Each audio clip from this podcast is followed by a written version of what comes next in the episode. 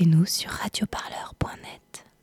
Les 13 et 14 juillet, Radio Parleur et le réseau des radiocampus de France ont créé Couture sur Radio, une vraie radio FM qui s'écoutait en bande FM sur le 102.2 et qui a duré 48 heures le temps du festival.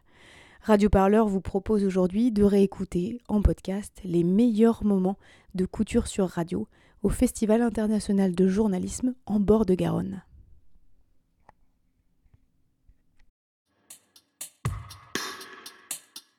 Vous écoutez Couture sur Radio 102.2 FM, en direct du Festival international de journalisme. Le réseau des radiocampus et Radio Parleur.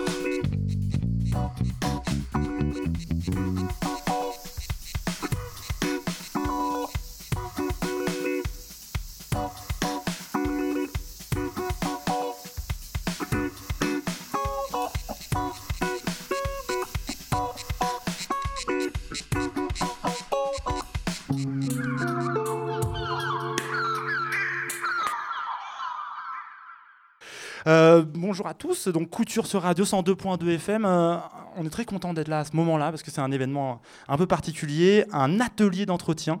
Euh, et on reçoit pour ça une heure pendant une heure Florence Omna. Bonjour Florence. Bonjour tout le monde, y compris au centre de loisirs d'Agen. Voilà, le centre Ferréol. Allez-y si vous avez des enfants, n'hésitez pas. Voilà. Alors j'explique un peu, c'était le concept de l'atelier d'entretien, c'était de proposer à des festivaliers, des festivalières, je ne sais pas si ça se dit mais on va le dire quand même, de rencontrer une personnalité du festival euh, Florence nous a fait la gentillesse d'accepter de participer. Il et elle ont préparé là depuis 13 euh, heures à peu près, on a depuis une petite heure, une grosse heure, on a préparé des questions. Euh, et l'idée c'est que ce seront, nous on va juste servir avec Thomas. Bonjour Thomas. Bonjour. on va juste servir de rouage, huiler un peu tout ça. Mais c'est il et elle, toute cette équipe qui va vous présenter un peu ces, ces, questions et discuter avec Florence Omna. je les cite un peu dans le désordre. Valentin, Clémence, Flavie, Hugo, Régis et Emma. ils sont toutes autour de ce, de, ce, de ce plateau. On est très heureux d'essayer ça, de voir un peu ce que ça donne en termes de discussion. Et on va ouvrir tout de suite euh, les questions, le, bal des questions. Florence, ça se passe avec Valentin. Et Valentin, tu voulais euh, discuter notamment d'un travail qu'a mené Florence sur un pays qui s'appelle la Syrie. Exactement, merci beaucoup.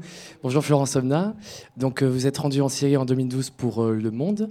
et vous avez passé plusieurs jours avec des rebelles syriens sur Alep. donc je voulais savoir déjà, est-ce que vous pouvez nous dire le contexte de, de la crise syrienne à ce moment-là et comment vous avez été accueillis? Alors, le contexte de la crise était, euh, dans le monde arabe en général, c'était euh, la fin, le début, enfin le début de la fin des printemps arabes. Donc l'Égypte, la Tunisie, euh, la Libye, un certain nombre de pays s'étaient soulevés dans des, dans des, de manière très différente chacun, et en tout cas avaient renversé ceux qui étaient à la tête de ces pays contre toute attente contre toute attente. C'est-à-dire que euh, pour tout le monde, l'affaire était entendue. Il y avait là, euh, à la tête d'un certain nombre de pays, euh, des dictateurs, en tout cas des régimes autoritaires, très difficiles à renverser, et c'était impensable. C'est-à-dire que c'était pas de l'ordre de dire on n'y arrivera jamais. Et en fait, tous ces pays étaient arrivés, tout le monde avait ouvert des yeux ronds. C'était comme un jeu de dominos qui s'abattent les uns après les autres. Et voilà que se commence un soulèvement en Syrie. Donc pour tout le monde, euh, dans la lecture de ce moment-là, de 2012, ce soulèvement ne peut être euh, que gagnant à relativement court terme. C'est-à-dire, comme les autres, la Syrie va tomber. D'autant qu'à la tête de la Syrie, il y avait et il y a toujours euh, Bachar al-Assad, donc héritier d'une dynastie qui est un régime absolument sanguinaire. Et donc, ça, semble dans la continuité des autres, des autres événements.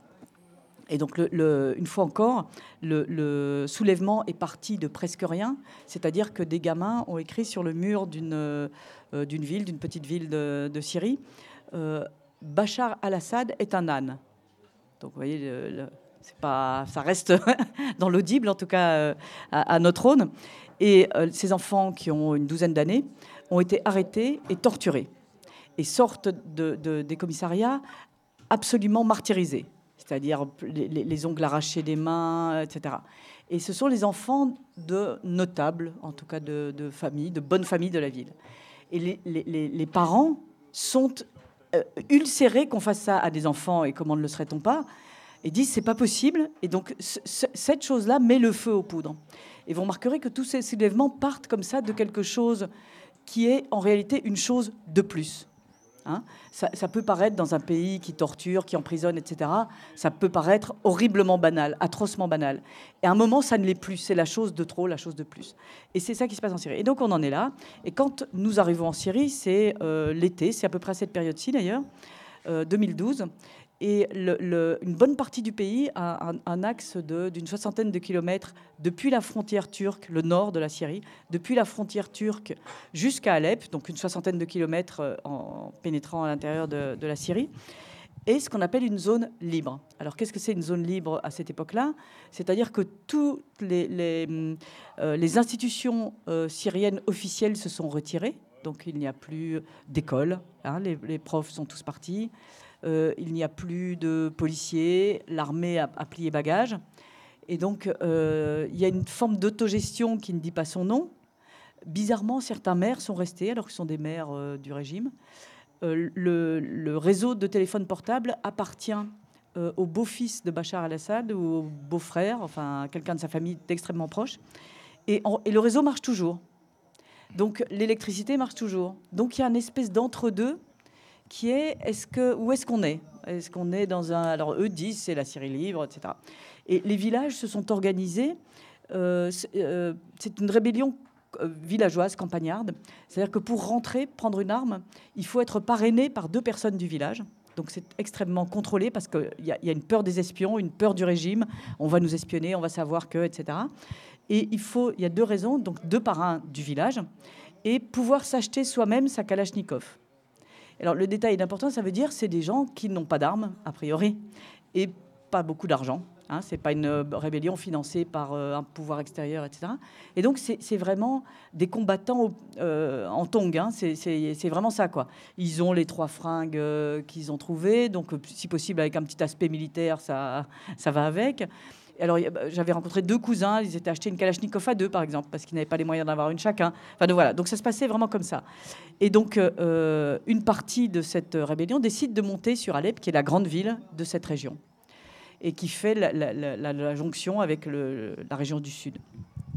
Et donc, on monte, j'étais avec un photographe, et on monte en voiture euh, avec ces types. Euh, donc pieds nus, etc. Et pour vous donner un exemple, on rentre dans la ville et donc le, nord de la ville, qui touche donc cette région déjà libérée, en fait, c'est un peu comme, Paris avant.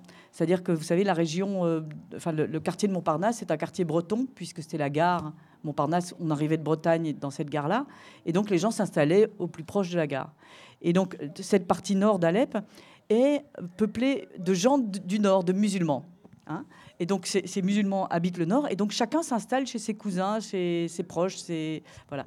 Et donc, la, moitié de la ville tombe presque sans combat, puisque euh, finalement, ce sont comme, euh, comme si, euh, comparaison absurde, les Bretons prenaient Paris, s'installent à Montparnasse, bah, on est déjà tous Bretons, enfin, voyez. Et donc là, on est de fait tous avec eux, puisque c'est nos familles, on s'est installé dans cette partie-là de la ville. C'est un quartier musulman du nord de la ville. Et donc, euh, voilà, alors que l'autre côté est chrétien ou euh, euh, alaouite, enfin bon. Donc, voilà, et donc ça se passe comme ça. Et les combats commencent. Et pour vous donner une idée du potentiel combattant, donc tous les gens que j'ai connus dans ce combat, les gens avec qui on est monté en voiture, en, pick-up, etc., sont tous morts. Plus aucun n'est vivant. Ils sont tous morts, j'allais dire, la première semaine. Personne ne savait combattre, en fait. Et, pour vous donner un exemple, on avait pris, enfin, ces gens avaient pris une rue et, il, se cachait, c'était une rue où il y avait un marché, et l'un, pour se cacher, avait pris un parasol. Donc je dis, mais un parasol n'est pas par balle. Et il dit, ah oui, mais il ne me voit pas. J'ai dit, oui, mais euh, il se doute que tu es derrière. Enfin, si tu mets un parasol et euh, voilà, il se doute que tu, es derrière et, il, va tirer. Donc c'était des gens qui n'étaient absolument pas habitués à se battre, qui ne savaient pas comment faire, qui n'avaient pas d'argent, tout ça pour vous raconter ça. Et, et, bien évidemment, après, cette rébellion a absolument muté. Là, je parle d'une rébellion qui n'existe plus, ni physiquement, parce que beaucoup sont morts, euh, ni même dans l'esprit. Hein. Valentin, tu avais une autre question. Oui, et du coup, euh, est-ce que vous avez quand même gardé contact avec des personnes que vous avez rencontrées là-bas? Est-ce que par exemple, ils ont continué les combats euh, aujourd'hui dans la région Idlib On sait que c'est là où il y a encore le, conflit qui, existe. et si oui, comment vont-ils? Alors, c'était assez étonnant parce que dans cette première partie, et c'est intéressant, on est là dans un festival de journalisme, donc je vous fais un petit peu rentrer dans la, façon de travailler d'un journaliste. quand on arrive à ce moment-là, on est accueilli en sauveur. C'est-à-dire, c'est une, sensation très étonnante quand on est journaliste. Vous rentrez dans un pays, dans une région, et, et les gens vous accueillent comme si c'est vous qui l'aviez libéré, ce qui n'était absolument pas le cas, bien sûr. Et donc on rentre, et c'est la première fois que des Syriens, c'est pas une région touristique, il y a des régions très touristiques ils sont habitués à voir des étrangers. Cette région n'est absolument pas touristique. Et donc pour la plupart du temps, c'était la première fois qu'ils parlaient avec quelqu'un d'étranger. C'est-à-dire la Syrie est un pays policier, très contrôlé, très réprimé, euh, dans lesquels, par exemple, même des, personnes peuvent difficilement prendre des photos, des photos privées dans la rue parce que c'est interdit et que sinon, on, voilà. Donc, donc c'est un pays vraiment sous contrôle. On s'en rend peu compte ici, mais, mais il y a vraiment cette, cette très forte pression. Et donc, euh, euh, il était hors de question qu'on paie même une bouteille d'eau, une cuisse de poulet. Euh, on, était on, logeait chez des gens, on était reçus, mais comme, vraiment comme des rois. Et six mois plus tard, je retourne au même endroit, donc avec les mêmes gens. Et là, l'amertume était montée. Et donc, de, de journalistes libérateurs, symbole de liberté en tout cas, on était devenus des intrus. Alors, vous avez écrit, à quoi ça vous a servi? Vous avez écrit sur nous, et alors, on est toujours là il n'y a pas un pays occidental qui nous aide. Vous, venez ici, pourquoi? Alors il y avait eu l'amertume des premières défaites, bien sûr. Euh, il y avait eu l'enlisement de la situation. Ils n'avaient pas euh, fait une victoire éclair comme beaucoup de pays arabes à l'époque. Et donc il y avait toute cette amertume-là et qui retombait sur nous en disant, voilà, à quoi vous servez? À quoi vous servez? Et, de façon incroyable, euh, six mois plus tard, des journalistes français ont été enlevés en Syrie et détenus pendant un an et demi. Et c'était ces mêmes personnes, ces gens que j'avais rencontrés au début, qui nous avaient fait le poulet, le tout. Une partie d'entre eux, en tout cas, pas tous bien sûr, mais une partie d'entre eux avait, changé de côté et s'était dit voilà, l'Occident ne nous aide pas, rien n'est fait pour nous, rien n'est fait pour nous. Bah, les pays arabes nous, nous aident, on, passe là. Voilà, euh, euh, Daesh arrive, et ben pourquoi pas Daesh? On est seul, pourquoi pas Daesh? Pourquoi pas se vendre au diable? Et c'est, on a vu, théoriquement, ce, sont des évolutions qui existent dans beaucoup de pays, hein, qu'on a vu dans des pays comme l'Afghanistan, etc. Mais là, ce qui était impressionnant, c'était le coup d'accélérateur. C'est-à-dire tout ça s'est fait en même pas un an. C'est-à-dire qu'une partie de l'armée syrienne libre est restée libre, et une partie d'entre elles s'est très volontairement ralliée à Daesh par désespoir, voilà. En disant, ben voilà, tant pis. Euh, de toute façon, on est foutu. Euh, si Bachar reprend le pouvoir, euh, on est mort. Autant aller mourir l'arme à la main avec celui qui, le diable qui arrive. Et c'était vraiment une expérience très, très forte et très lourde pour ça. C'est-à-dire qu'on est passé du statut de journaliste, c'est ça, symbole de liberté, au journaliste qu'on va enlever et qu'on va monnayer ou tuer. Merci beaucoup pour ce témoignage. Merci beaucoup. Et malheureusement, il faut tourner. C'est un peu un tour de, un paysage de Florence Omna qu'on fait dans cette heure. Et on va changer complètement de lieu. On quitte euh, la Syrie pour euh, rentrer en France. On va discuter, Florence, de votre travail littéraire, je ne sais pas si c'est le bon mot, notamment du quai de Wistreham. Euh, Clémence et Flavie voulaient vous parler de ça. Et elles avaient pas mal de questions sur les livres que vous avez écrits. Oui, bonjour Florence Omna. Oui, nous voulions aborder un autre aspect de votre carrière et vous demander en dehors de votre parce que en dehors de votre travail au Monde et d'autres journaux, vous êtes également connu pour différents ouvrages comme La méprise sur Outreau et Le quai de Wistreham. Et plus sur l'objet littéraire, euh, vous voulez savoir quand vous faites un livre, vos approches et vos objectifs sont-ils différents d'un reportage paru dans Le Monde? Alors le euh, moi, je ne dirais pas que c'est un. Alors, on peut en parler longtemps, mais je ne dirais pas que c'est un travail littéraire. Pour moi, je fais du reportage, de l'enquête, du journalisme, comme je fais. C'est davantage des récits. C'est-à-dire que euh, théoriquement, rien, ce n'est pas de l'invention, ce n'est pas de la fiction, voilà, pour, euh, pour, dire, les, pour dire les mots. mon travail est assez différent. C'est-à-dire, c'est des thèmes que je pourrais aborder dans un journal. J'y travaille. Je travaille dans un quotidien. Euh, pour la méprise, vous parliez de l'affaire d'Outreau, j'avais couvert le procès pour Libération, euh, journal pour lequel je travaillais à l'époque. Et en, journalisme, en article, la, somme des articles que j'ai écrits sur l'affaire d'Outreau est trois fois plus volumineuse que le bouquin que j'ai écrit. Donc, vous voyez, c'est pas que j'étais privé de parole. Parfois, il y a des journalistes qui vous disent voilà, j'écris ce que je ne peux pas écrire dans mon journal, etc. Ce n'est absolument pas mon cas. J'ai pu m'exprimer en long et en large sur cette affaire. Et, même, euh, je vous dis, j'ai écrit très long là-dessus en fait, l'intérêt pour moi de faire un livre, c'est qu'on s'adresse d'une part à un autre public et on utilise d'autres façons d'écrire. Alors, je m'explique. on se dit, voilà, je vais faire un travail sur le travail précaire. Je vais, travailler. Donc, euh, prenons le quai de Wistreham, on se dit, voilà, je, je vais faire un, boulot sur le travail précaire. Euh, c'est quelque chose qui existe en France. Comment je vais m'y prendre? Si je prends des témoignages euh, de travailleurs précaires, ils vont être embarrassés vis-à-vis de leur patron. Ça va être des témoignages anonymes. Est-ce qu'ils vont pas avoir un contre-coup, c'est-à-dire se faire euh, virer après? Donc nous, on a, on a toujours un problème autour de ça. Si vous prenez à votre compte, si vous dites, écoutez, moi je vous raconte mon expérience à moi, qui n'est rien à craindre de ça, pour moi, l'affaire, enfin, c'était plus facile à raconter. Et donc, l'idée de faire ça était exactement celle-là. Et alors, il y, a là aussi un, plaisir journalistique à faire ça. C'est-à-dire que euh, l'idée est partie euh, du fait que c'était la crise économique en France, une de plus, j'allais dire. Et euh, je, me suis dit, bon, comment rendre compte pour moi, reporter dans mon pays? Et, l'idée était de dire, voilà, je ne sais pas ce qui peut arriver à une femme de, au chômage, n'ayant pas travaillé depuis longtemps, de plus de 50 ans, sans, aucun diplôme à part un baccalauréat.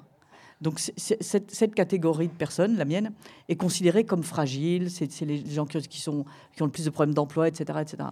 Et donc, je, vais m'inscrire au chômage et voyons ce qui arrive. Donc moi, femme de ménage, je ne pensais pas spécialement ni faire femme de ménage, ni faire autre chose. Donc l'idée était vraiment de voir ce qui se passe, c'est-à-dire de se lancer un peu sans filet, sans connaître la fin du film. Et travailler sur, sur une matière vivante, c'est-à-dire le euh, qu'est-ce qui arrive quand on est dans ce cas-là, euh, dans un pays en crise. Donc euh, c'est, ça, dans un journal, c'est beaucoup plus compliqué parce que votre employeur n'est pas se dit, bah, écoutez, tu veux sauter dans le vide, vas-y, fais ça autrement. pour l'affaire d'Outreau, par exemple, c'était tout à fait différent. C'est-à-dire qu'il y a un procès où 13 personnes ont été accusées à tort. Et la façon de le raconter était de dire, voilà, devant une cour d'assises, 13 personnes. Et on racontait comment l'histoire s'est détricotée, comment ces personnes qu'on nous présentait comme d'horribles coupables ayant violé des enfants avec des chiens, un curé euh, en Belgique, des films porno, enfin c'était une, saga épouvantable, comment cette affaire se détricotait de jour en jour devant le tribunal. Ah mais un tel n'a pas pu y aller, ah mais là il n'était pas là, ah mais là c'est pas possible, etc. Et donc ça racontait l'histoire d'un arbre qui perd ses feuilles, pour faire une comparaison. Et je voulais la raconter, moi, dans un livre d'une autre façon, parce que ce que je voulais montrer, c'est que, euh, en fait, le, juge qui a monté ce dossier n'en voulait à aucune des 13 personnes euh, qui étaient dans le box, euh, voulait au contraire le bien des enfants. Hein, il faisait pas ça pour accuser un tel, pour un règlement de compte ou une chose comme ça, mais disait voilà, je lutte contre la pédophilie et moi, aussi, je souhaite qu'on lutte contre la pédophilie. C'est-à-dire que c'était une, grande cause et heureusement qu'elle que, euh, est davantage poursuivie devant les tribunaux. Heureusement qu'elle est euh, aujourd'hui euh, très fortement criminalisée. Et donc, comment tout un tas de personnes qui ont qui, veulent le bien de la société, pour aller vite, qui veulent qu'on ait les pédophiles, arrivent à la plus grande erreur judiciaire. Et donc, c'était le chemin inverse. Comment l'arbre a, eu toutes ces feuilles-là? Comment de, le complot, j'allais dire, du bon cœur a donné une catastrophe? Donc, c'est l'autre manière de le raconter. Flavie, tu... avais une question oui, aussi. Euh, bonjour. du coup, pour euh, votre livre Le Quai de Wistreham, vous êtes fait passer pour une chômeuse avec euh, un bac pour seul bagage, sans révéler à vos collègues que vous êtes journaliste. Est-ce que l'immersion, ça aide à obtenir des, informations? Est-ce que c'était un choix de départ ou, Alors, c'est une question intéressante et toujours curieuse en France, c'est-à-dire qu'on se dit euh, qui, a utilisé ces méthodes-là? Donc il y a tout un tas de gens. C'est un, genre euh, journalistique très, que je n'ai pas du tout inventé, hein, loin de là, euh, qui, existe depuis très longtemps.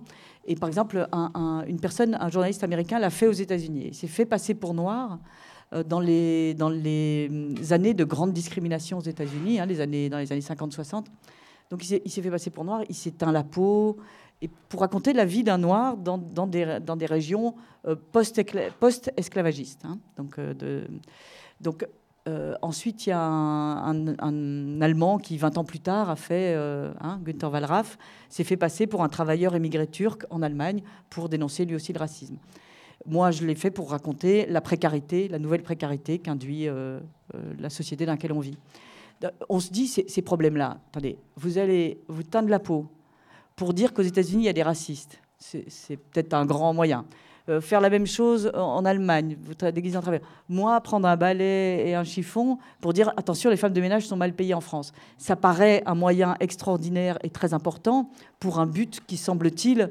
Euh, tout, le monde le sait, enfin, je veux dire, tout le monde le sait. C'est quelque chose de connu. Et eh ben, bizarrement, on obtient des informations sur, sur ces sujets-là simplement en faisant. il, faut vraiment le faire. Et, c'est quelque chose de, pas si facile à comprendre, y compris pour un journaliste, en disant Attendez, moi, je n'ai pas, pas passé un an de ma vie à raconter que les femmes de ménage sont mal payées. N'importe quel Français, vous sortez là dans la rue, bah, tout le monde, c'est quelque chose de notoriété publique. Et pourtant, pour le savoir vraiment, pour le comprendre, pour révéler les, mécanismes, vous n'avez pas de raccourci. Il faut passer un an à passer le balai, justement.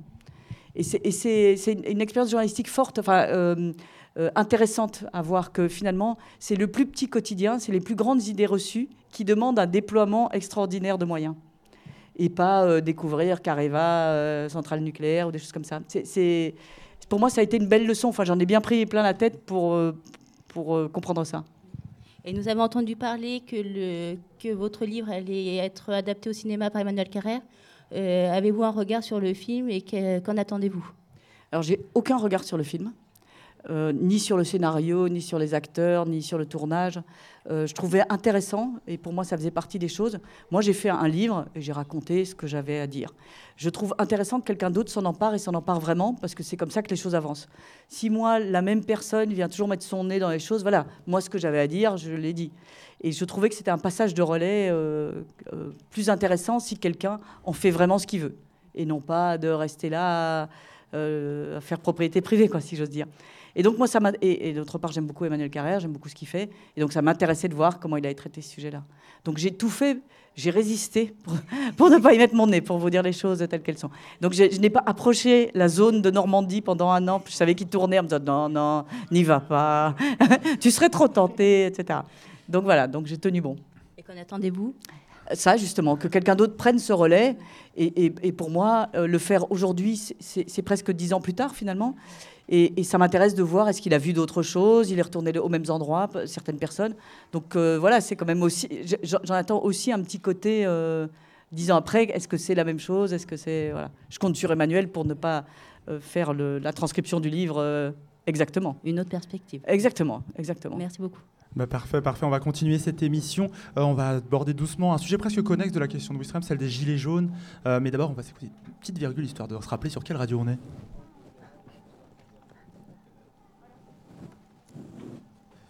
Ah, elle veut pas.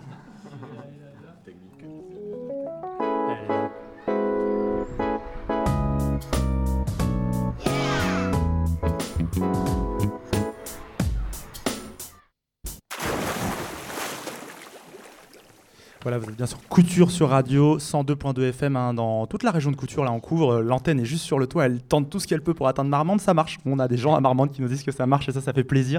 Vous pouvez venir nous voir. Hein, ça continue jusqu'à dimanche soir. Ça marche à Marmande. On a une, on a une source à Marmande pour dire ça, qui régulièrement on l'appelle. Pas de nom, pas de nom. qui est peut-être la tante de quelqu'un ici. Et régulièrement on l'appelle. Elle dit j'entends. C'est bon, c'est bon. Donc voilà, ça nous fait super plaisir. On va continuer avec Florence Omna, grand reporter au Monde. J'ai même pas précisé euh, vos titres tellement on était content de vous avoir.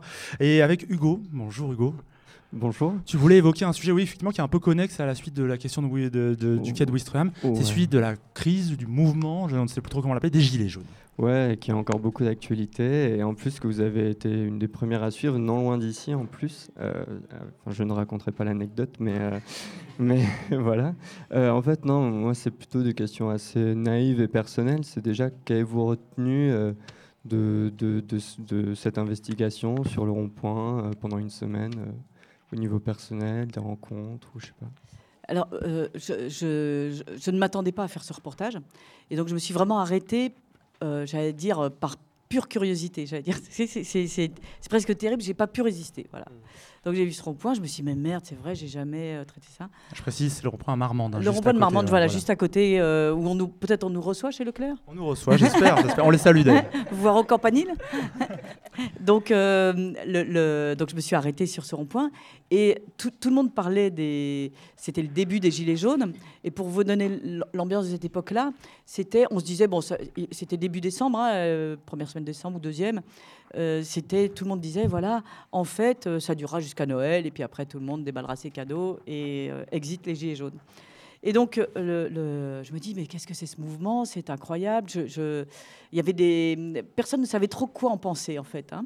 C'était, on était dans cette période, et de mon point de vue, on l'est toujours, où on n'arrive pas à savoir euh, de quoi on parle exactement? Est-ce que c'est euh, euh, des gens, alors là, on va vous dire c'est d'affreux fascistes, les autres vont vous dire mais non, c'est des gauchistes irrécupérables, les troisièmes, mais non, c'est des Français comme vous et moi. Enfin, et donc il y a, une, grande difficulté à se saisir de, l'événement qui est en train de se passer. Alors là, évidemment, pour un journaliste, c'est comme un gourmand devant une pâtisserie, quoi. On ne sait pas de quoi on parle, c'est pour moi, quoi. Donc, donc euh, voilà, je m'arrête. Et, ça a été pour moi une très très grande surprise. C'est-à-dire déjà, euh, il y avait euh, ce problème de pouvoir d'achat. Et la première des grandes surprises, je m'attendais, alors c'est très naïf, entre questions naïves, on, s'est trouvé. Moi, je m'attendais à, à, tomber sur des gens en très grande difficulté. Et l'incroyable, la première chose était, il y en avait peu. C'est-à-dire que la plupart des personnes étaient, alors je, risque cette, euh, étaient les, les, bons élèves de la petite classe moyenne. Voilà. Des gens qui avaient fait comme, comme on leur disait au gouvernement, à la pub, comme leur disait l'ensemble de la société. C'est-à-dire, on travaille, oui, je travaille. On achète une maison à crédit, oui, j'achète une maison à crédit. On roule en bagnole, bah oui, je roule en bagnole parce qu'il n'y a plus de ça. Voilà. Donc, des gens qui, qui font comme, comme voilà, dans la norme, j'allais dire. Et, cette, norme, à la place de dire bon ben voilà, vous êtes dans les clous, les gars, tout va bien pour vous, c'est ceux qui se prenaient de plein fouet euh, un, ensemble de, bugs sociaux. Et, ça, c'était vraiment incroyable. C'est-à-dire se, se, euh, se révoltaient, euh, parce que je pense qu'on peut l'appeler comme ça, des, personnes qui étaient disaient mais, mais, enfin j'ai tout fait comme il faut et, et j'y arrive plus. Et, eux-mêmes était ulcéré par ça. Et c'était, on était à ce stade où les gens étaient assis, donc parlaient, des gens très peu se connaissaient entre eux. Ils se sont retrouvés là par hasard, alors que certains habitaient vraiment près les uns des autres, et, disaient euh, voilà, bah, écoute, moi au début, alors ça a commencé, puis là, à la fin du mois, j'y arrive plus. Et pendant longtemps, ils s'étaient dit bon, c'est que je dois pas être très bon en calcul, quoi. Ça doit être ma faute. Et petit à petit, comme il voit que l'autre non plus, personne, chacun gardait pour soi ses problèmes de fin de mois, parce qu'en France, voilà, par les salaires, c'est pas vraiment une conversation euh, commune, donc euh, on savait pas trop comme ça. Les gens avaient, certains d'entre eux en tout cas, avaient un peu cru en Macron, un peu cru, voilà, ça va repartir, euh, bon. Et, et, tout à coup, ils se rendaient compte que le problème n'était pas individuel, tout le monde avait le même. Et alors, il y avait là une espèce de découverte de vivre non plus un échec individuel, mais un échec collectif. L'échec un échec sociétal, pour dire les choses. Et, donc, ça, c'était très fort. C'est-à-dire, c'est des gens, on, voyait littéralement les yeux s'ouvrir, quoi. Et, ça, c'était un moment incroyable sur ce rond-point. Et donc, les gens racontaient, toi, qu'est-ce que tu fais comme, on, on, était dans l'hyper concret. Qu'est-ce que tu fais? Toi, à cette heure-ci, où est-ce que tu serais? C'était comme ça. Ben moi, je sais pas, parce que maintenant, à 17h, ben, je suis à la maison, puis voilà, on ne ressort plus parce qu'on n'a plus les moyens de sortir. Donc, bah, je fais les mots croisés, enfin, si la voisine a porté le journal. Donc, voilà. Et, ça, et là, bah, à la place, on est ici. Et donc, il y avait la redécouverte du collectif, du collectif comme euh, mon problème n'est pas individuel et collectif, et du collectif comme bah, on est quand même mieux ici sur le rond-point, mmh. euh, dans un la pluie et le très froid, parce que c'était décembre, à faire griller les merguez que seul à la maison devant les mots croisés. Et donc, c'est ce que j'en ai retenu principalement, enfin, pour beaucoup, c'est ça, c'est cette découverte-là. Et, en fait, quand je vous entends, euh, déjà par rapport, ça me fait, ça me donne envie de faire un parallèle que j'avais déjà envie de poser comme question, c'est que déjà par rapport à la période de tout début des Gilets jaunes, donc fin novembre, début décembre, et à la fois par rapport à, au, qui était encore sur les ronds-points et la communication que vous parlez entre eux et, et de la classe qui est, que vous avez rencontrée et qui n'était pas celle que vous espérez forcément croiser. Espérer, c'est pas, le mot. je, pensais, mais c'est vrai, on a des a priori, bien sûr, qu'on on part avec nos lunettes en reportage. Hein. Clairement, on part, on se dit un problème social, on pense trouver. Euh, c'est juste, ça me fait beaucoup penser au film de François Ruffin, euh, Je veux du soleil. Je vais vous demander si vous l'aviez vu du coup. Et j'ai pas eu le temps de le voir, mais j'avais adoré Merci Patron, donc euh, pas, euh, je pense pas que. Parce qu'il y a beaucoup de similitudes mhm. à ce que vous dites, et il y a beaucoup de rencontres et de vrais témoignages assez poignants. Oui, bien sûr. Et alors là, il alors, y, avait tout ce problème euh, entre, enfin, politique, c'est-à-dire politique au sens de qu'est-ce que je vote, hein, pas au sens on fait de la politique ou pas. Et là, par exemple, les gens racontaient, donc ils arrivaient tous, peu se connaissaient, et donc au début, ils avaient cette, cette jolie expression, ils disaient, je suis arrivé la tête dans les épaules. Donc sans oser trop parler à personne, parce que je connaissais pas les gens. Donc tout le monde se demandait un peu comme moi où est-ce que je vais tomber? C'est-à-dire, est-ce que si ça se trouve, je reprends ma voiture, je planque mon gilet sous le siège et euh, je m'y retrouve pas du tout. Et donc, il y a un, homme avec qui je parle, j'ai raconté ça encore hier, et il me disait, voilà, alors moi, pour vous le situer, c'est quelqu'un qui a été longtemps professeur, hein, prof euh, de collège, et qui est plutôt à gauche et qui se dit moi, je, me, je, dis que ça va être des types qui, sont là pour le, pour fuel, merci, hein, donc euh, c'est pas pour moi. Et puis surtout, il disait moi, il y a une chose que je déteste, c'est les gens du Front National. Et donc j'ai toujours refusé même d'adresser la parole à quelqu'un du Front National. Et je me sentais souillée. Donc quand quelqu'un, on me disait celui-là, il est FN. Je, c'était fini. Euh, c'était même pas une question de serrer la main, c'est une question, je, je tournais les talons. Et le couple dans la discussion, une femme lui dit Ah, c'est pour ça que tu parlais à personne. et donc il y a eu un espèce d'immense éclat de.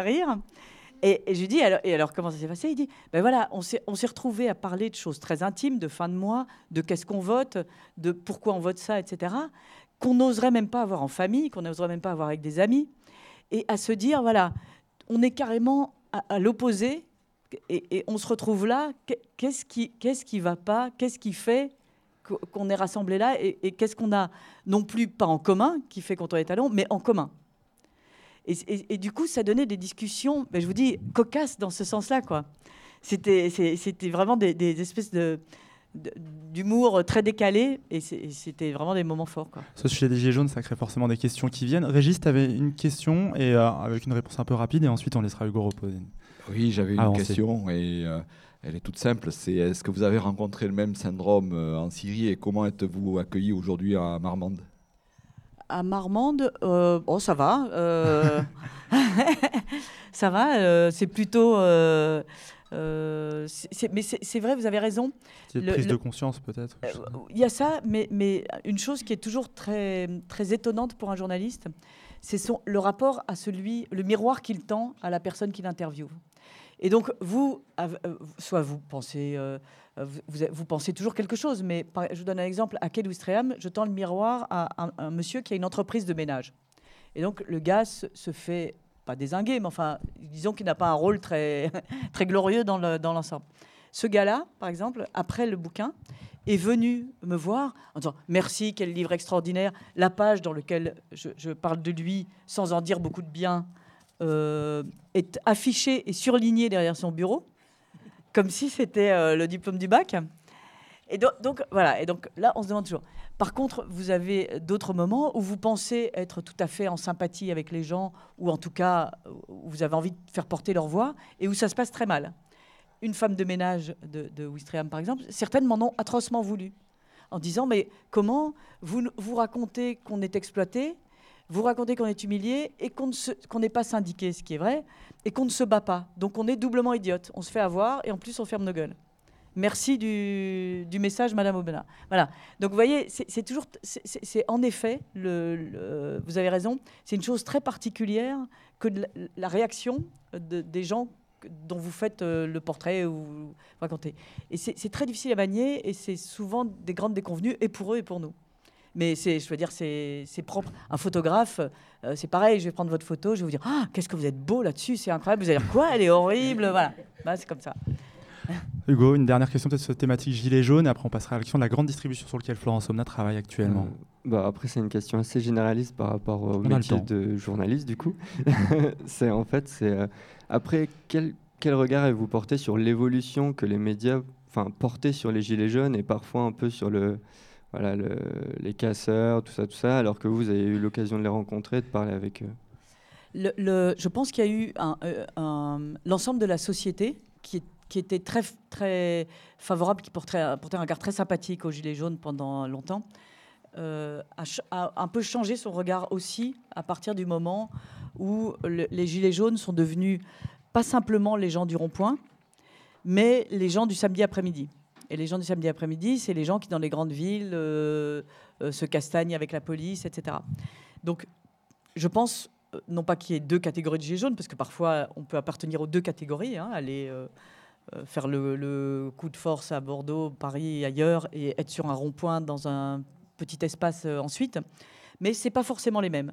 Et je pense que, que l'évolution du mouvement, la radicalisation pour partie, a, changé le regard qu'on portait sur eux. C'est-à-dire que pendant longtemps, c'était, on, les aimait mieux, allez, un peu victimes que, dans, l'image qu'ils ont là. Mais la chose qui a, aussi été, qui m'a beaucoup surprise, c'est que euh, les gens, quand je, parlais des violences, je leur demandais, voilà, alors des gens, je vous dis, en décembre, on, euh, arrêtait les gens, enfin, les gens, euh, les gilets jaunes arrêtaient les gens au carrefour. Si la voiture euh, on avait un peu bougé le rétroviseur, c'était un drame.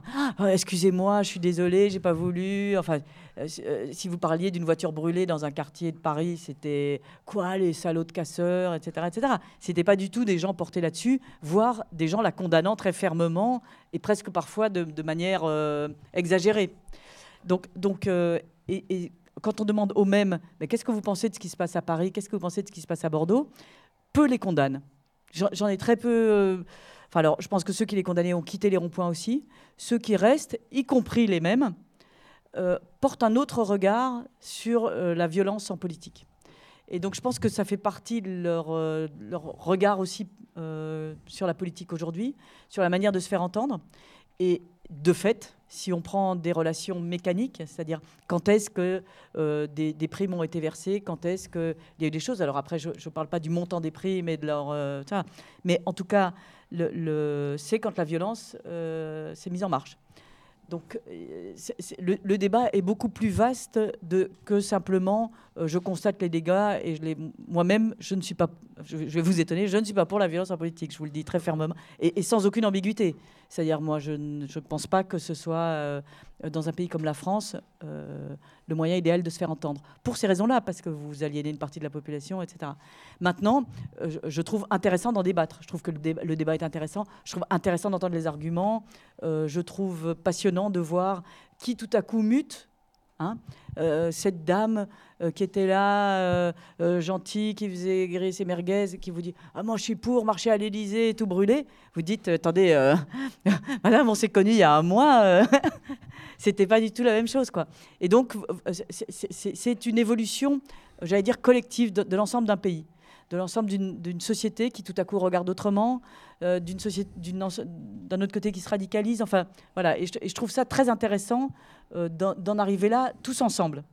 Et euh, ce pourquoi je trouvais important que des Gilets jaunes viennent parler, un, viennent débattre dans un endroit comme Couture, qui est un festival de journalisme, c'est précisément pour ça. C'est que je pense que quand les choses mutent à ce point, que, des questions graves, importantes comme celle de la violence viennent euh, sur le devant de la scène, grave et importante, parce qu'elles font des blessés en vrai. Hein, là, c'est pas, on n'est pas dans un débat théorique. Il y a des gens qui ont réellement été éborgnés, d'autres qui ont, voilà, des, forces de l'ordre qui ont elles aussi été touchées. Tout ça, tout ça est un débat réel et important. Et je trouve que c'est, il faut absolument qu'on reste tous ensemble pour en débattre sans s'invectiver. C'est-à-dire, c'est un débat qu'on doit résoudre collectivement. Et si on ne le fait pas, c'est là où les choses tournent mal. Et donc, euh, euh, que, les rues de Paris soient pleines de fumigènes, euh, on peut le regretter, ne pas le regretter, mais il faut en parler, il faut en débattre et rester ensemble et rester assis aux mêmes tables pour le dire. Moi, je pense si, moi, je pense tout à fait l'inverse de vous, mais comment on va avancer ensemble maintenant que ça se passe? Justement, ce, sujet, on en a déjà débattu euh, hier avec les Gilets jaunes de Marmande sur Couture sur Radio 102.2 FM. Euh, si ça, on a envie de continuer, je vois ta frustration, c'est normal. Juste pour dire merci. on pourra continuer à en parler demain aussi avec David Dufresne, le même type d'atelier, 11h midi. Euh, il sera ici et si vous venez une heure avant, inscrivez-vous. on prépare des questions et 11h midi pour en discuter avec David Dufresne qui bosse beaucoup sur la violence et notamment la violence policière, qui est aussi une question sur la montée de la violence. On va changer de sujet, on va se diriger vers la question de la grande distribution. vous travaillez en ce moment dessus, Florence Omna, et Régis voulait en parler avec vous. Bonjour Florence. Donc vous travaillez actuellement sur la grande distribution. À quelles questions voulez-vous répondre avec cette enquête? Alors d'habitude, rédacteur en chef. Normalement, je, devrais prendre un air évaporé et dire non mais je travaille là-dessus mais je peux pas en parler parce que justement je suis en plein travail. Et donc les journalistes, je vous le dis tout net, ont un petit défaut que vous comprendrez bien ici à la campagne, c'est que euh, les sujets c'est comme les coins à champignons on les donne pas. C'est vrai, vous êtes tous d'accord. Hein Complètement. Donc théoriquement, là, normalement, là, je suis en train de, euh, de parler d'une chose. Euh, ah bah écoutez, je sais pas, je suis en plein boulot, je peux pas trop vous en parler. Donc là, c'est vrai que le Monde fait régulièrement des, séries d'été. Euh, et donc, je, fais une de ces séries d'été, donc qui parle de thèmes qui sont pas forcément l'huile solaire et et, autres moustiques. Mais euh, le, choix que j'ai fait, moi, est de parler de la grande distribution. Ce qui m'a intéressé dans ce débat, c'est parti des Gilets jaunes, justement, euh, parce que j'étais frappée de voir qu'au au, rond-point, en général, il y a un Leclerc, un Intermarché, un Auchan, un Super U, un ce que vous voulez, et, et que ça fait partie de ce même univers. Et qu'on parle souvent de la grande distribution euh, aux abords des grandes villes et peu dans la ruralité. Et dans la ruralité apparaît très clairement quelque chose qu'on voit moins dans les grandes villes où la, grande surface et la très grande surface est grosso modo un lieu anonyme qu'on déteste mais dans lequel on va euh, parce qu'il euh, faut bien acheter de l'huile et du vinaigre. Dans les, dans les régions plus petites, c'est autre chose. C'est-à-dire que c'est l'inverse de l'anonymat. On connaît la caissière, on, connaît on sait qui est le patron, euh, on sait quel est le vendeur de tomates, s'il les a vendus à bon prix ou pas à bon prix c'est, euh, ça fait partie d'un univers beaucoup plus familier. Et donc, euh, j'étais aussi extrêmement frappée de la manière dont les, gens qui y vont euh, sont à la fois sont partagés en deux. C'est-à-dire qu'une partie d'eux se dit je ne devrais pas aller là, je ne devrais pas acheter cet agneau de Nouvelle-Zélande qui est moins cher mais qui vient de Nouvelle-Zélande. je ne devrais pas acheter ces tomates d'Espagne, mais acheter les tomates du cultivateur de couture ou marmande. Mais à la fois, mon pouvoir d'achat euh, est celui-là.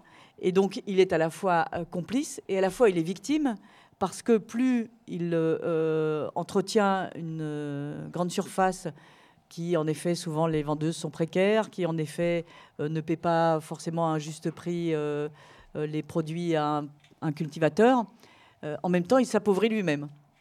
Donc, il espère résoudre son problème d'une main, mais il l'empire de l'autre. Et, donc cette dualité m'intéressait. Cette dualité m'intéressait. Et, l'autre chose, c'est que je fais partie de cette génération pour lesquelles euh, le, rituel, il y avait le rituel du dimanche matin pour la messe pour certains, et nous, il y avait le rituel du samedi après-midi euh, à Auchan avec le caddie, et c'était magnifique, la fête foraine, regarde tout ce qu'il y a, trois sortes de chocolat, mais oui.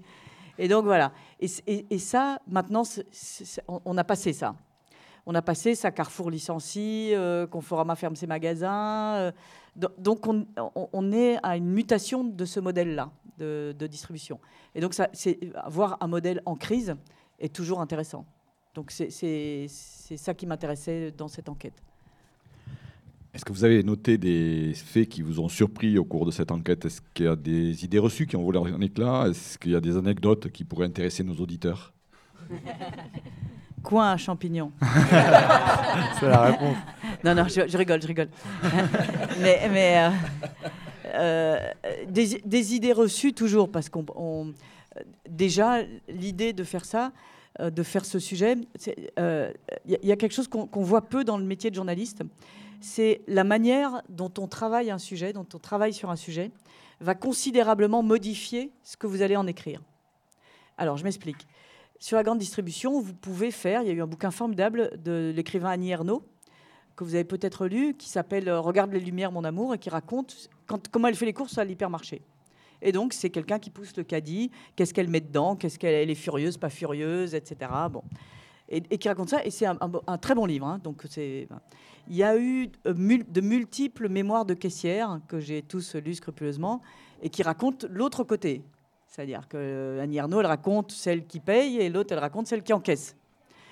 Donc, il y a eu pas mal de choses de faites sur les hypermarchés. Moi, donc, je me dis, tout ça, les Français le connaissent, les lecteurs le connaissent.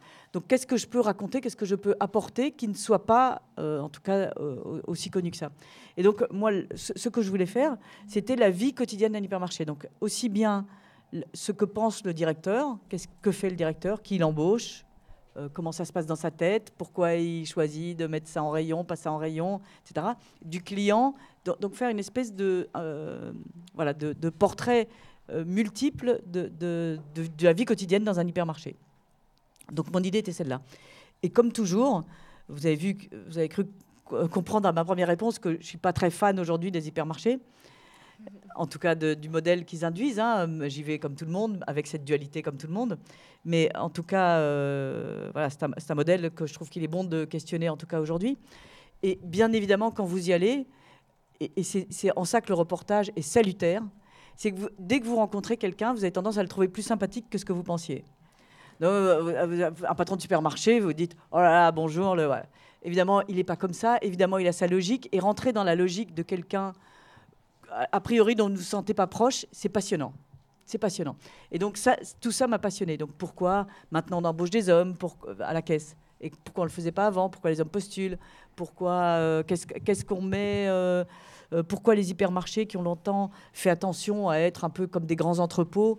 Pourquoi aujourd'hui ils veulent ressembler à la crémière du coin? Donc, qu'est-ce qui est en train de se fabriquer? Euh, Tout ça, je ne m'y attendais pas du tout. Et, ça, c'est vraiment très intéressant. toute mutation, tout, endroit en mutation est terrible parce que vous allez induire quelque chose. On parlait de la Syrie. Moi, la première, quand il a fallu parler de ces mois en Syrie, à l'époque où j'en ai parlé, je pensais, que, je pensais comme tout le monde que Bachar allait tomber. J'en étais sûr. Alors, euh, peut-être qu'il tombera un jour, mais en tout cas, je pensais qu'il allait tomber assez vite. Plus Là, on est six ans plus tard. Donc, voyez, donc, vous parlez de la mutation, et c'est pour ça que j'adore ce métier, c'est que vous parlez sur un fil de funambule. C'est-à-dire que vous ne savez pas comment ce que vous êtes en train de raconter va finir. Là, je vous dis, regardez, Carrefour ferme. Quand je vous dis ça, on se dit tous, on voit tous bâcher tous les hypermarchés. Si ça se trouve, non. Si ça se trouve, ils vont euh, renaître de leurs cendres autrement dans, dans deux ans mais, mais alors, euh, au risque de. Moi, j'aime le journaliste, au risque de se tromper, au risque d'aller dans le mur, au risque de ça. Travailler sur du vivant, pour moi, n'a pas de prix. Et je vous dis, et tant pis si on, est, si on se retrouve à, relire ces papiers à côté de la plaque cinq ans plus tard. C'est ça le prix. Moi, moi travailler sur quelque chose d'historique, sur une affaire déjà close, déjà finie, déjà conclue, ça m'intéresse pas. Ça me plaît d'avancer dans le brouillard, quoi. Régis, je vous coupe, je vois que vous voulez y aller. Malheureusement, le temps passe.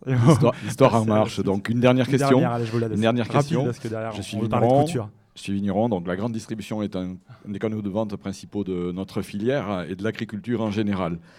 Comment l'agriculture, à votre avis, doit-elle se réinventer, s'adapter à la chute des ventes et retrouver une dignité des marges? Vous avez 4 heures. Donc c'est le grand oral de Sciences Po. Il faut, faire, il faut, faire, court car derrière on va parler de couture et Emma va être triste. alors l'agriculture, c'est vrai, euh, se retrouve dans ce... Euh, dans, c'est d'ailleurs un peu la même chose que les Gilets jaunes. Hein, quand on voit les éleveurs de porc en Bretagne, c'est ceux qui se sont agrandis, comme on leur a dit de faire à Bruxelles, qui se retrouvent euh, et de dire faire de, de des fermes-usines un peu, euh, mais qui se retrouvent à retrouver, pas s'y retrouver justement entre le, prix de revient de la viande, euh, l'achat du soja pour nourrir les porcs et euh, le prix de vente à l'hypermarché du coin. Donc il y, a cette espèce d'économie aujourd'hui dans laquelle qu'il est, qu'il est précieux tout à fait. Non, je pense, je pense alors je ne vais pas trop vous surprendre, mais c'est vrai qu'aujourd'hui, euh, dans ce secteur comme dans d'autres, donc beaucoup sont passés au bio. Alors certains vous disent c'est pour les c'est pour les primes, hein, d'accord? Quand on a dit ça, moi je préfère qu'on passe euh, au bio pour les primes que on passe à l'intensif pour les primes. Donc tant qu'à faire, euh, c'est pas plus mal. Et, c'est vrai que, je pense que le qu'il y, a là aujourd'hui. Les agriculteurs ont longtemps été nos grands-pères à tous. Hein, donc, c'était les gars qui avaient nourri la France. Ils, avaient cette, euh, cette vocation-là, hein, nourrir tous les Français après la guerre, à tout prix, etc. Et donc, c'était ça leur vocation. Et euh, en quelques années, c'est devenu, regardez, ces gars-là, ils mettent ils empoisonnent euh, nos enfants, etc. Et, je pense qu'on fait un procès aux, agriculteurs dont ils ne sont absolument pas responsables. C'est-à-dire que je suis persuadée que les premières victimes des pesticides sont les agriculteurs eux-mêmes. Donc s'ils veillaient à leur santé, ils ne l'auraient pas fait depuis bien longtemps. Donc on, les a mis devant une situation, devant un fait accompli, pour après les envoyer devant un tribunal euh, dont, ils ne, voilà, dont ils ne sont responsables ni des tenants ni des aboutissants. Et je trouve qu'on sort de cette situation, on est en train d'un peu de sortir de cette situation où la réelle condition des agriculteurs est en train d'être euh, voilà est en train de Vous faites la grimace en face de moi, je le dis pour les auditeurs. mais mais la, très grande difficulté et, ce qui est ce qui est vrai aujourd'hui. Alors j'en parlais avec des agriculteurs euh, justement en Lozère.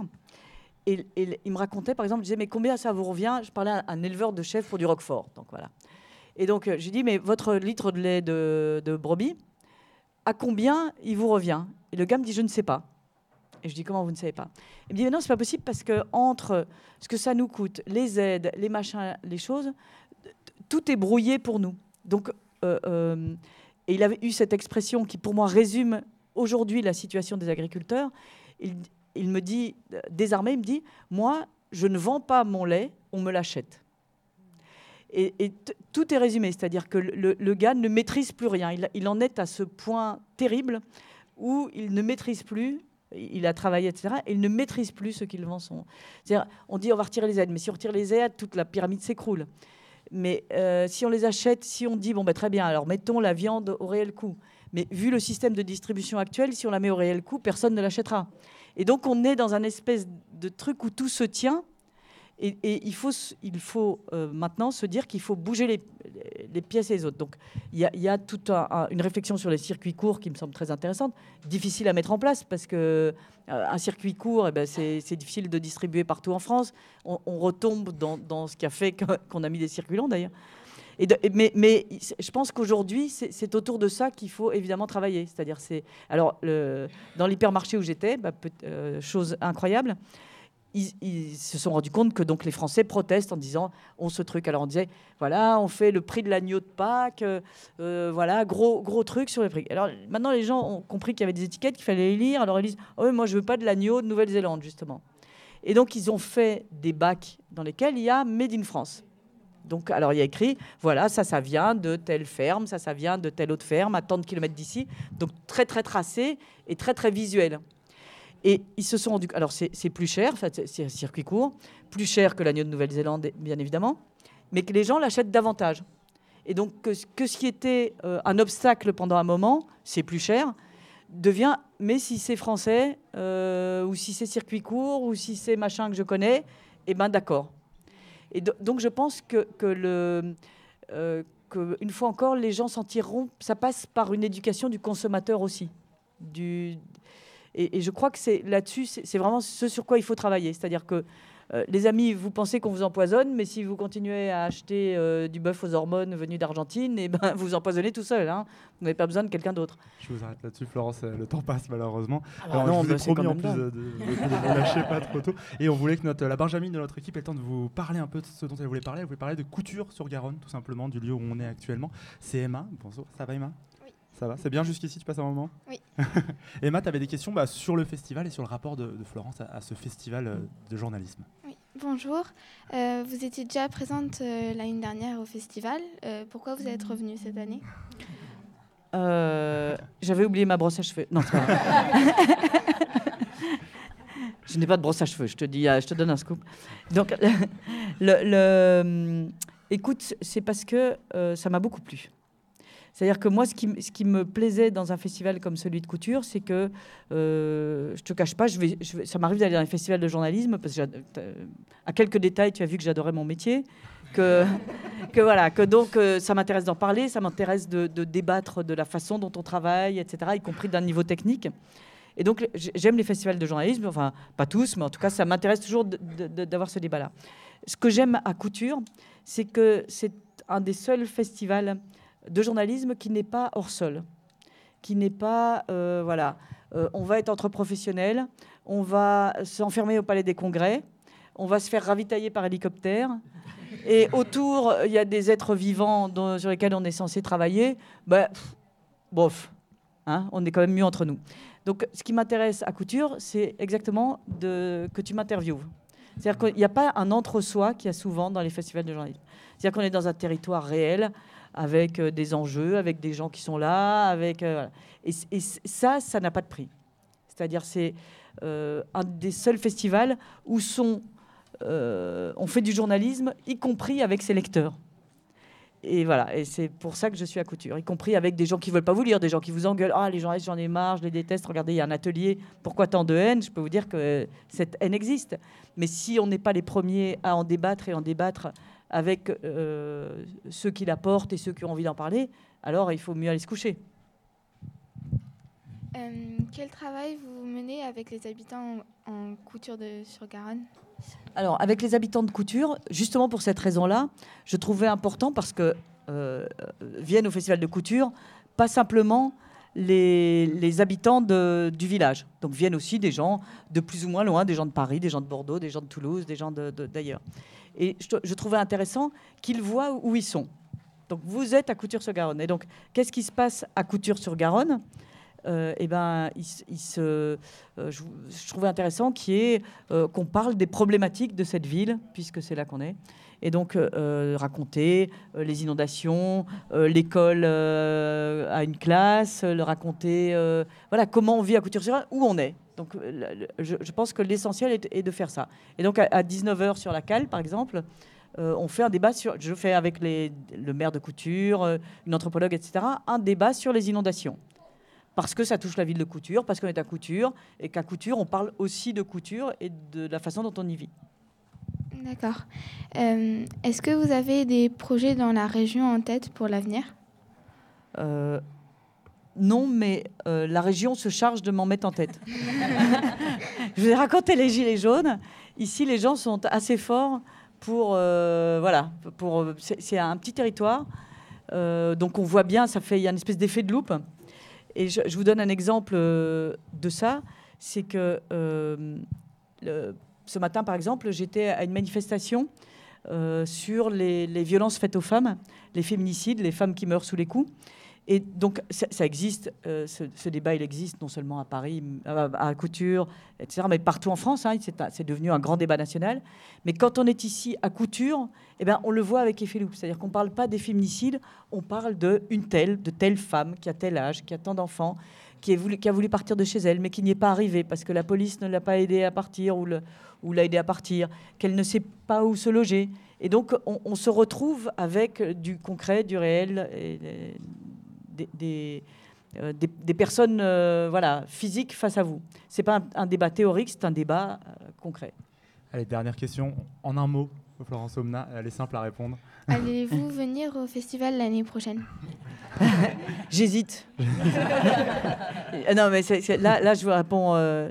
toutes les autres questions, j'ai répondu des mensonges. Non, c'est pas vrai. je, la, réalité, c'est au journal. Donc, je travaille au Monde. C'est un, festival du groupe Le Monde. Donc, il y a également Télérama, euh, le Nouvel l'Observateur, etc., etc. Donc, euh, on n'est pas les seuls, Courrier International. Et c'est un peu euh, le, le, le, petit cadeau de fin d'année de tout le monde de venir au festival de couture. Et donc, alors au début, les gens disaient ah, couture, c'est mal desservi, ça m'arrange pas, c'est en pleine vacances, tout ça. Et puis, comme tout le monde a bien compris qu'on s'y amusait beaucoup, que c'était très sympathique, etc. Donc là, la liste est longue de personnes qui veulent y venir, faire des débats. Ah, mais ça fait. Euh, au, journal, on me dit, ça fait déjà deux fois que tu vas, non? Donc, voilà. Il y a donc, des jaloux. Voilà, donc il y a des jaloux. Et donc, euh, voilà, je, bataille, mais je ne suis pas sûre de garder ma place. Parfait, merci, merci beaucoup euh, Florence Somna d'avoir pris le temps de passer euh, cette heure avec nous. Et je voudrais surtout qu'on applaudisse notre équipe de journalistes. C'était leur première interview, grande interview en public. Valentin, Clémence, Flavie, Hugo, Régis, Emma. Et je pense qu'on peut dire que ça a été super. Et, alors je vais vous dire, il y, a, ce qui est très intéressant dans ce type d'interview, et après je vous jure que je la boucle. C'est vous qui avez des trucs après. C'est que, euh, les gens posent des questions, contrairement parfois aux journalistes, dont ils ont vraiment envie de savoir les réponses. Et parfois, vous êtes là avec des journalistes qui disent oh, Cette question, on ne peut pas ne pas la poser. En fait, ils n'en ont pas grand-chose à faire. Et pendant que vous répondez, ils sont en train de répondre à un texto, de lire les trucs, etc. Et là, c'est vraiment intéressant parce que je sais que vous avez tous eu envie d'avoir la réponse. Parce qu'on gère plusieurs trucs en même temps, c'est pas facile. merci beaucoup en tout cas, Florence. Et merci à toute cette équipe, c'était super. Euh, là, demain, ça recommence demain l'atelier d'entretien. Vous pouvez venir 10h, 10h, 12h. Ce sera David Dufresne, spécialité violences ah policières. Et ça va être très très cool. Il sera là donc de 11h à midi. intéressant. C'est un gars euh, formidable, David. C'est clair, c'est clair. Et 11h à midi, donc il sera là. Euh, et donc avant, on prend une heure pour préparer ensemble. Et pareil, comme là avec Florence, vous aurez le temps de toutes les questions. Et notamment cette question des violences policières. David qui a quand même reçu le grand prix des assises journalistes dernièrement. Tout à fait. pour un travail assez incroyable. Donc n'hésitez pas. Merci beaucoup d'avoir assisté. Radio Couture sur Radio, ça continue. 102.2 FM avec un grand entretien qu'on va écouter, je crois, dans quelques instants. Un lanceur d'alerte dont je n'ai plus. Nicolas Forissier. C'est ça, lanceur d'alerte sur l'affaire Sur UBS. Ah, d'abord Sophie. On sera avec Sophie d'abord, qui va prendre l'antenne. Bon, tellement de choses. Et 17h, 19h, la grande émission Un jour à couture, un jour de couture. restez avec nous, vous pouvez suivre. Voilà, il y avait du public, on était trop contents de vous avoir. Et demain, il y a plein d'ateliers, plein de choses. Inscrivez-vous et ça va être trop bien. Merci beaucoup. Salut. Radio Parleur, le son de toutes les luttes. Écoutez-nous sur radioparleur.net.